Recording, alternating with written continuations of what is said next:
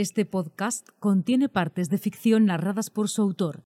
Asimismo, todos los testimonios, comentarios y opiniones en la entrevista a los invitados son totalmente reales y espontáneos. Para algunas cosas somos muy modernos y para otras cosas estamos un poco desfasados. Yo te puedo asegurar que me ha costado más por ser una mujer y no estar buena. Eh, me consta. De repente se puso mi hijo enfermo.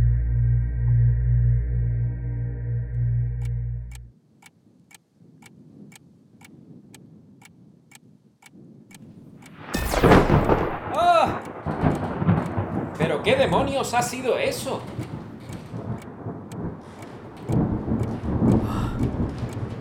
¿Pero qué hora es? Debe ser muy temprano. Perfecto, las 4 de la mañana.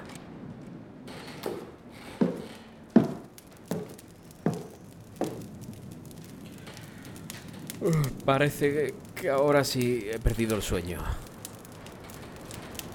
El rayo habrá caído en el faro.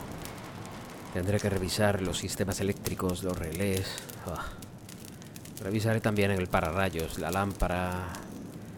Revisar la fachada exterior por si hubiera alguna rotura. Parece una tontería, pero dado que estoy en completa soledad, a esta hora pareciera que aún hay menos vida en el ambiente, como si todo estuviera parado, como muerto. Es lógico y normal que durante una jornada en cualquier ciudad del mundo existan horas de máxima actividad. No es lo mismo andar por la calle a las 3 de la tarde que a las 2 de la madrugada.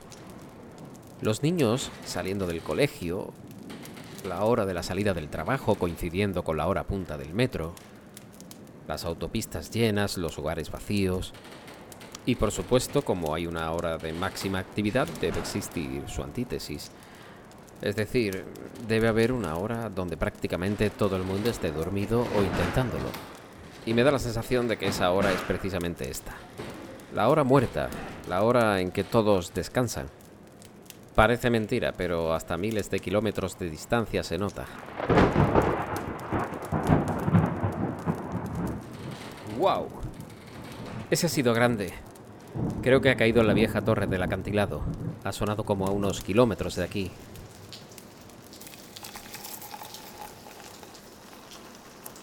¿Y si hubiera un inconsciente colectivo? ¿Y si los biorritmos de todos los seres humanos de la Tierra, por razón de alguna ley de la física o por arte de brujería, estuvieran conectados de manera remota para descansar todos a la vez? Ponernos enfermos casi todos a la vez, estar alegres. Así se explicaría la existencia de una hora muerta donde todos a la vez, en un mismo meridiano, estemos bajo mínimos de actividad. Bueno, sea como sea, ahora no voy a poder pegar ojo. Tengo curiosidad por escuchar un rato la radio, a ver qué puedo oír. Hola.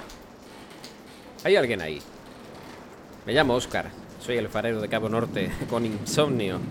¿Será posible que a estas horas haya alguien escuchando la radio? Cla- claro. Oh, me parece que la he sorprendido. Hola. eh, ¿Quién eres? ¿Dónde estás? Pues estoy aquí a las 9 de la noche eh, en un hotel en México. Wow. Sí que ha llegado hoy lejos la propagación. Estoy empezando a asustarme, parece algo de brujería. Ey, ¿y, y- cómo es que estamos hablando? Pues no sé, ha sonado el teléfono de repente. ¿Perdón? ¿Que le ha sonado el teléfono, ha dicho? Pero si esto es una radio. Vaya. Oye, ¿estabas ocupada? ¿Estabas haciendo algo importante ahora? Perdóname por el atraco, pero de vez en cuando necesito hablar con alguien imperiosamente. Sí, sí, no tenía nada que hacer. En ese caso, muchísimas gracias por tu tiempo. ¿Con quién tengo el gusto de hablar? Me llamo Cristina Juezas. Soy madre de dos hijos, saliendo de la adolescencia. Perdona, Cristina, saliendo de la adolescencia, ellos, ¿no? Imagino. Afortunadamente. si estuviera saliendo yo, sería un problema. Saliendo de la adolescencia, ellos tienen 17 eh, y medio y casi 16. ¿Y en tu caso ha sido mejor que, que entren en la adolescencia o que estén saliendo? Es mejor que salgan. Es mucho mejor que salgan. Mira, la diferencia para una madre en edad no es mucha. Tres años arriba, tres años abajo. No, no, no, no nos vamos a, odiar. Y sin embargo, a nivel experiencial, en, en una casa vivir con adolescentes es difícil. Es un reto permanente. Perfecto. ¿Te puedo preguntar a qué te dedicas? Sí, yo soy pequeña empresaria, tengo una consultoría de comunicación. Me dedico a ayudar, me dedico a ayudar a otras personas a hablar mejor en público y a hacer mejores presentaciones. Ah, entonces eres de esa gente que lleva redes sociales. No, no, no, no. no, eso tiene que ver con las redes sociales, no. A ver, llevo redes sociales, obviamente, pero, pero no llevo redes sociales para los demás. Ah, vale. Entonces me he perdido. No tengo una idea muy clara de qué es lo que haces. Yo ayudo a empresas, pero más que a empresas, ayuda a personas que forman parte de esas empresas a comunicar mejor sus ideas, a trasladar mejor sus mensajes, a encontrar metáforas que representen mejor lo que ellos quieren explicar a sus clientes y que normalmente lo, lo cuentan de una manera pues aburrida, sosa, Oye, Cristina, una curiosidad. Cuando una empresa utiliza el marketing o lo que tiene a mano para vendernos un producto, ¿tú crees que debe hacerlo siempre utilizando la ética o teniendo la ética presente? Ay, yo creo que sí. yo creo que sí. Yo me paso al, otro lado siempre. Eh, creo que nada en este mundo debería hacerse sin ética. Eh, y por supuesto vender pues debería de venderse con ética, pero con ética no solo pensando en el producto final, sino también en la forma en la que se llega a, los clientes, en la forma en la que se, en la que se hacen los anuncios. Eh, ahora mismo nos encontramos en un momento en el que a veces artículos de prensa, supuestos artículos de prensa, parecen, uy, pasaba por allí y en realidad son pues artículos promocionados o pagados por empresas. Al final no sabes distinguir la realidad de, lo que es un reportaje. A mí eso no me parece ético y no me gusta. Yo creo en algo, en un posicionamiento mucho más orgánico, ¿no? que te compren porque verdaderamente merece la pena lo que vendes. O que seas capaz de convencer a los demás, pero desde, desde la verdad, entonces, Cristina, si vendemos de manera real, es ético lo que hacemos, pero si además utilizamos la creatividad o un poquito de creatividad, sigue siendo real. ¿Hasta qué punto podemos utilizar la creatividad? Ah, yo creo que la creatividad no está reñida con la realidad. Eh, para nada. O el humor tampoco lo está. Tú puedes eh, vender o, contar algo desde el humor con una hipérbole y eso no es irreal, es una exageración, ¿no? Es una hipérbole, es un recurso literario. eso es una cosa, una metáfora es otra cosa, un símil es otra cosa y mentir es otra cosa totalmente diferente, creo yo. Siempre que sepamos distinguir entre todo eso, ¿no? Eh, claro, pues, ese es un poco el problema. Pero bueno, yo creo que para, para, para solucionar este problema también deberíamos de, de, tratar de educar.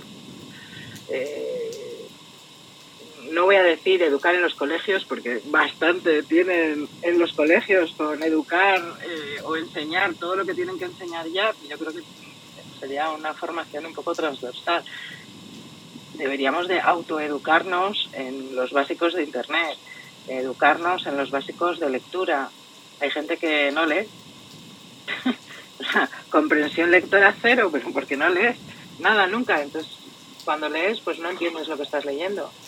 Eh, lo lees todo de forma literal, no eres capaz de leer entre líneas. No sé, yo hay, interpretar una imagen, interpretar simbología, interpretar eh, gestos no digo que todos tengamos que ser expertos en interpretación de lenguaje no verbal, ¿no? Pero unos básicos yo creo que, que, nos convendría que nos convendría a todo el mundo y aprender a manejarnos también en internet en distinguir qué es verdadero de qué es falso no eh, pues es interesante Oye, Cristina, ¿el miedo escénico viene con nosotros? ¿Hemos nacido con él y, tiene que ver con la timidez? Así de tímidos seamos, ¿tendremos más miedo escénico? Eh, no es una cuestión de timidez. Hay gente que no tiene ningún tipo de, miedo escénico. Yo creo que el miedo escénico se suele desarrollar en la mayoría de la gente alrededor de la adolescencia. De hecho, cuando somos niños, salvo excepciones muy, muy pequeñas, eh, prácticamente todos los niños, cuando les preguntan a señor en clase, levantan la mano, yo, yo, yo. Y esto en la adolescencia desaparece por completo. Hay gente que se recupera en la posadolescencia y hay gente que nunca se recupera. La única forma que yo conozco de superar el miedo escénico es eh, la única forma que conozco de aprender en bicicleta, es tienes que andar en bicicleta. pues para, para no tener miedo escénico tienes que salir al escenario. Entonces llegará un momento eh, si esas salidas al escenario son en entornos controlados, donde puedas eh, recibir un feedback, donde veas una progresión, que además es una progresión normalmente bastante rápida, eh, el miedo escénico durará poco tiempo. se puede quitar el miedo escénico. Yo me he quitado el miedo escénico. Oye, Cristina, te voy a hacer una pregunta muy técnica y muy profesional, pero que me llama mucho la atención. A ti, desde el punto de vista de la imagen de empresa, ¿Qué te parece que, por ejemplo, empresas de periodismo, revistas, etcétera, le cambien el nombre a el nombre propio a, una monarca? Por ejemplo, que, en una revista como El Ola eh, se le llame, se le cambie el nombre a Elizabeth a Isabel II. Bueno, a mí me parece, yo creo que a estas alturas es ridículo a estas alturas es ridículo. Creo que esto tenía sentido hace 50 años cuando nadie hablaba inglés, ni francés, ni, bueno, francés más gente, ¿no? Pero, pero también pasa con todos los reyes, de, con los príncipes de Mónaco, Rainiero, Carolina, Carlota, nada, nada.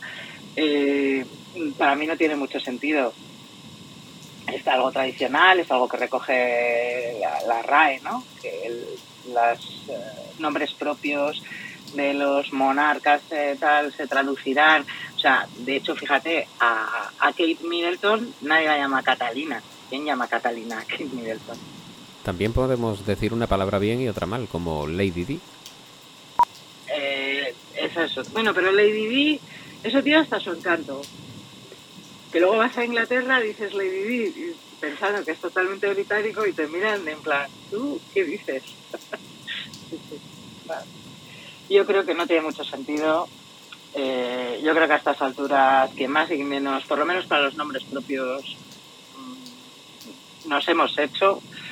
Casi me parece peor, fíjate, que, digan nombres alemanes como si fueran ingleses. ¿Te acuerdas de Michael Schumacher? Pregúntaselo a sus amigos, a ver cómo se llama.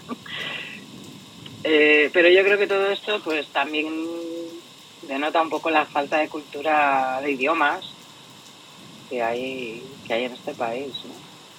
Bueno, y teniendo en cuenta lo que se hace en tu país o en ciertos sitios con los nombres propios, ¿a ti te parece que puede ser posible que en un telediario, algo serio, a las 3 de la tarde, eh, desde el punto de vista, claro está, de la imagen y de la comunicación de empresa, ¿no? de, de lo que eso conllevaría, ¿podemos poner a un señor a presentar ese telediario con unas rastas maravillosas?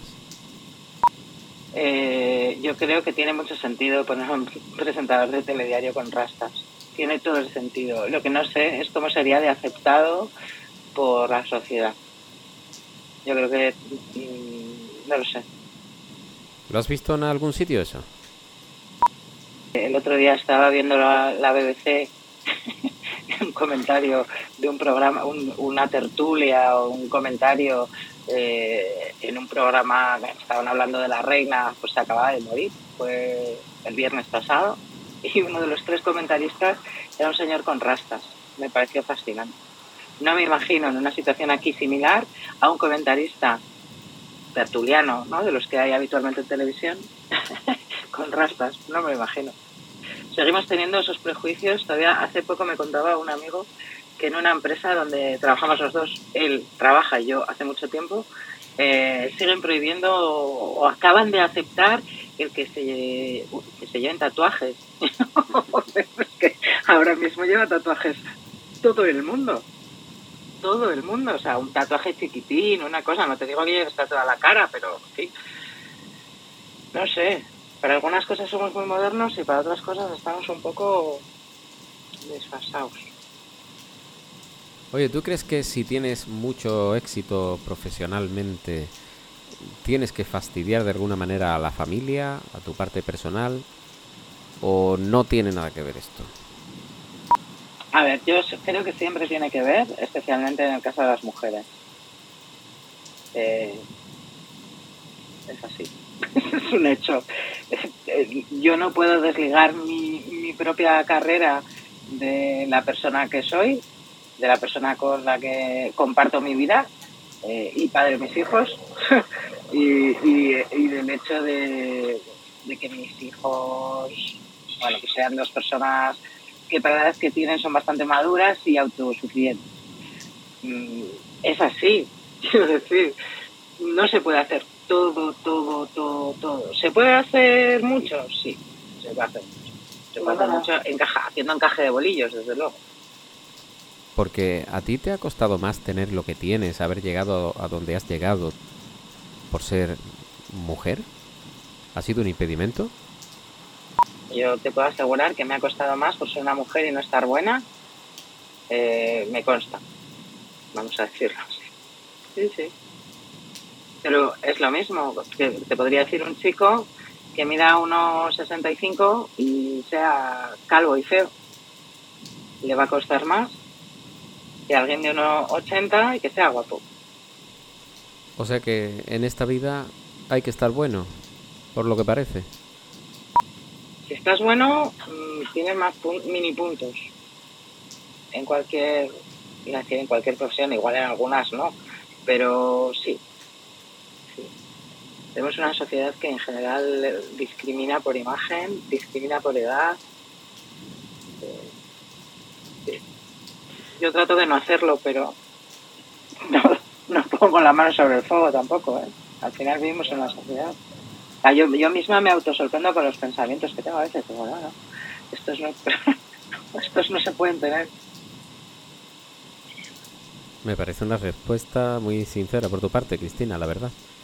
O sea, que, que ese tipo de discriminación se puede dar en todos los sitios, incluso en uno mismo, con pensamientos propios.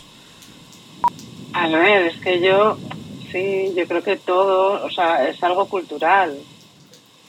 no voy a decir que, no le voy a echar toda la culpa a la cultura ni toda la culpa a la educación, porque evidentemente uno es, a unas edades ya debería de ser dueño de sus, de sus palabras y también de sus silencios. Pero, claro, a veces te sorprendes con pensamientos que, que no deberían estar ahí. Y luego ese tipo de comentarios discriminatorios, ¿tú piensas que lo, se pueden trabajar? ¿Podemos llegar a ser mejores? ¿A eliminarlos?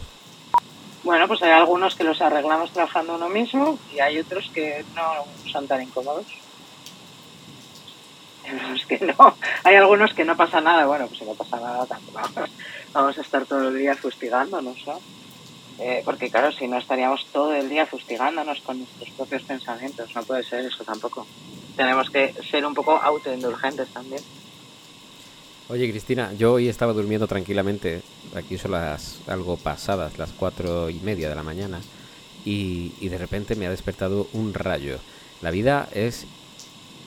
Está llena de improvisos. Cuando parece que está todo bien, te da un revés y te deja con las patas colgando. ¿A ti te ha pasado alguna vez eso de decir, cuando todo va genial en mi vida, de repente ¿Y de repente qué?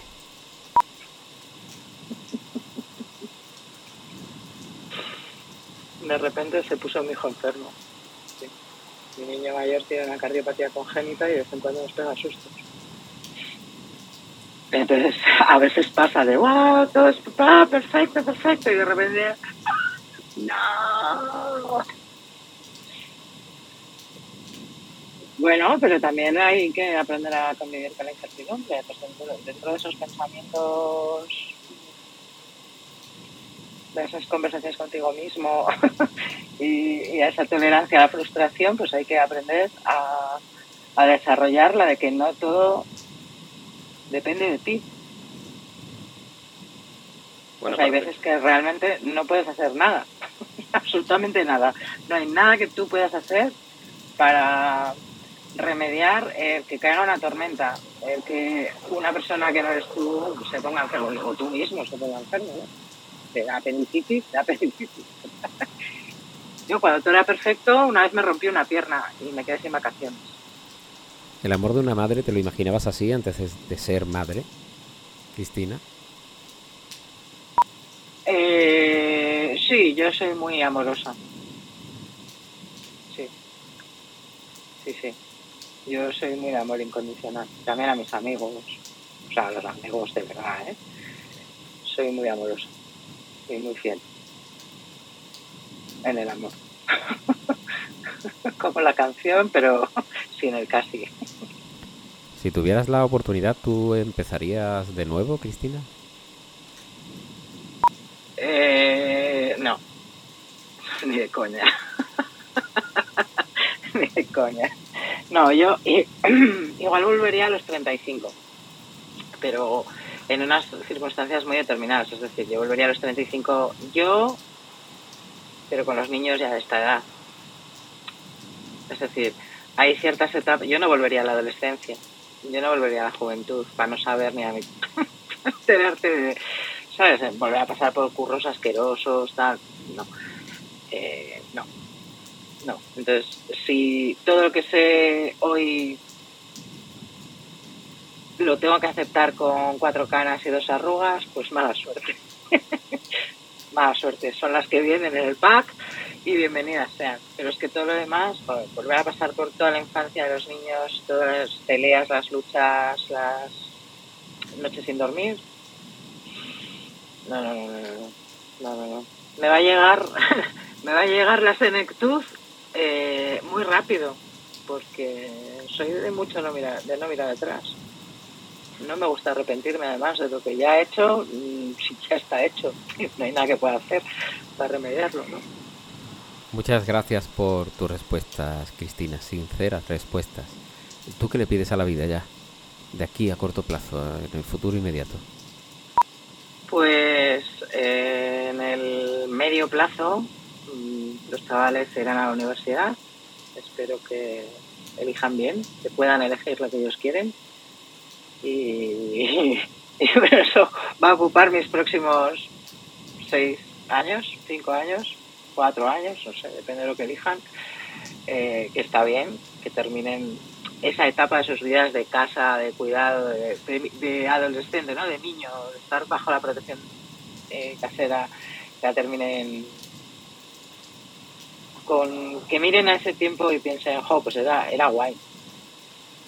Eh, a nivel profesional, pues me gustaría consolidar, este año he trabajado mucho con Europa, me gustaría consolidar esa parte de, negocio, ¿no? De, trabajar con Europa, con, Europa, con alguna institución, empresa europea, porque la verdad es que me gusta mucho conocer gente diferente, trabajar en inglés, en francés, este tipo de, de a mí me gusta muchísimo. Y, me gustaría escribir otro libro. ya puestos, pues sí, sí que me gustaría. Pero bueno, ahora mismo no tengo tiempo material, pero ¿por qué no? Tampoco lo tenía cuando escribí el que ya he escrito. la vida es así, con un plato chino en cada dedo. Cristina, muchas gracias por regalarme lo más bonito y lo más preciado que tenemos, que es el tiempo. Muchas gracias por estos ratitos de, conversación. Y nada, me quedo aquí con la tormenta. Nada, que te vaya bien en el faro. Ten cuidado con las olas. Cabo Norte. Historias reales desde el Círculo Polar